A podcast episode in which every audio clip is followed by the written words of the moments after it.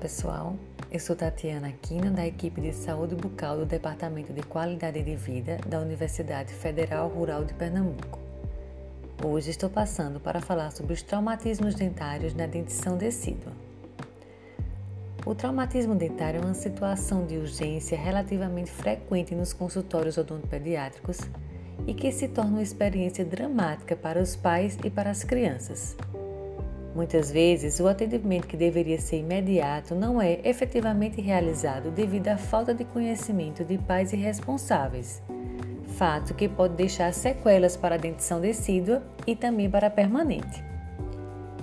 Consideram-se lesões traumáticas dentárias desde uma simples fratura em esmalte até a perda definitiva do elemento dentário. Os estudos indicam que existe uma predominância de traumatismos dentários em crianças do sexo masculino, especialmente em idade escolar e em fase de crescimento, como consequências de quedas, de brigas, lutas, acidentes esportivos, acidentes automobilísticos, traumatismos com objetos e maus tratos.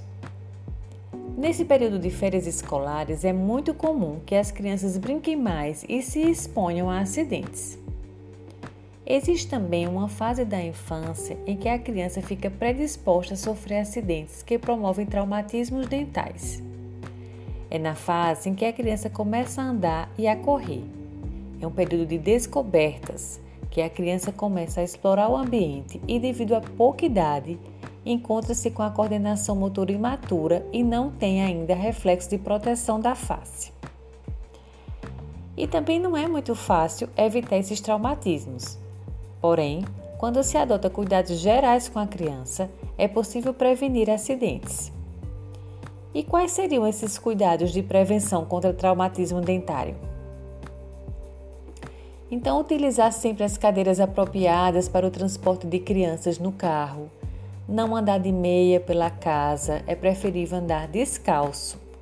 Ou usar meia com solado de borracha ou sapatos.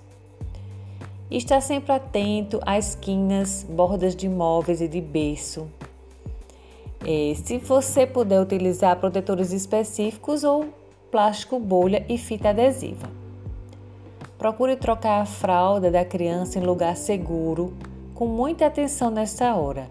Não se distraia durante este momento. Não se esqueça de subir a grade do berço conforme seu filho está crescendo e lembrar que os andadores não são recomendados, pois normalmente a criança pode cair com o andador e a projeção deles aumenta a força do impacto, inclusive sobre a boca e os dentes. Evite que a criança ande por pisos molhados ou escorregadios. E os momentos de lazer e brincadeiras devem ser sempre supervisionados, buscando prevenir manobras arriscadas. Brincadeiras como pular na cama, correr pela casa são atividades de maior risco à queda. Evitar que a criança corra com objetos na boca, principalmente objetos pontiagudos. Não permitir que a criança utilize os dentes para abrir as coisas ou desgrudar peças de brinquedo, morder lápis ou qualquer outro objeto. Além disso, não usar macacões, calças, calçados maiores que o tamanho ideal para a criança, para evitar o risco de tropeçar e cair. Sabemos que, mesmo quando cuidamos de nossas crianças com todo carinho, atenção e seguindo as dicas de prevenção, às vezes acidentes acontecem, podendo causar o trauma dental. Mas caso um, um trauma ocorra, quais as principais medidas a serem tomadas? Então, o traumatismo bucal constitui uma situação estressante para a criança e para a família. Por isso, é preciso, antes de tudo, acalmá-las para dar continuidade ao atendimento. Apesar de ficarmos preocupados com a situação, é importante acolher e tranquilizar a criança em um primeiro momento. Observe se o acidente gerou desmaio, inconsciência, vômitos ou dores de cabeça. Neste caso, Leve primeiramente a criança ao médico ou ao hospital de referência da cidade. Mas, na ausência desses sintomas, leve-no ao dentista. Realizar compressas geladas na região do trauma ajuda a aliviar o inchaço imediato e parar o sangramento local.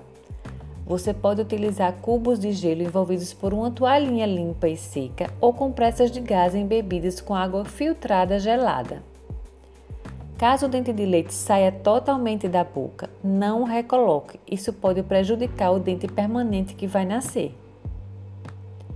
O tempo entre o traumatismo até o atendimento feito pelo dentista é muito importante. Sendo assim, tente ir o mais rápido possível, pois mesmo acidentes aparentemente simples pode ocasionar sequelas ou consequências graves tanto para o dente de leite como para o dente permanente. O ideal é que a criança seja atendida nas primeiras duas horas. Muitas vezes o trauma acontece no osso ao redor do dente e só é possível ser visto através de uma radiografia. Crianças que sofreram trauma dental podem apresentar dificuldade de se alimentar ou deglutir nas primeiras horas seguintes, por conta da região machucada. Então é preferível que você ofereça alimentos mais pastosos e mais frios Evite os alimentos duros, pegajosos e ácidos. Não ofereça mamadeira ou chupeta, pois esses hábitos podem agravar ainda mais o estado dos dentes traumatizados.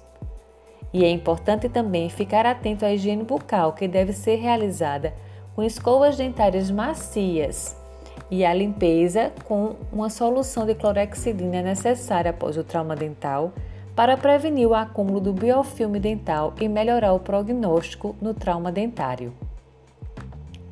Independente do tipo de trauma ocorrido no dente de leite, procure sempre um dentista, de preferência a um odontopediatra que é o especialista no atendimento a crianças. O profissional irá avaliar detalhadamente, diagnosticar, realizar exames complementares e sugerir as, as opções de tratamento caso necessite. Então, fique de olho em suas crianças e caso ocorra algum acidente que atinja a boca, procure um dentista. Até a próxima!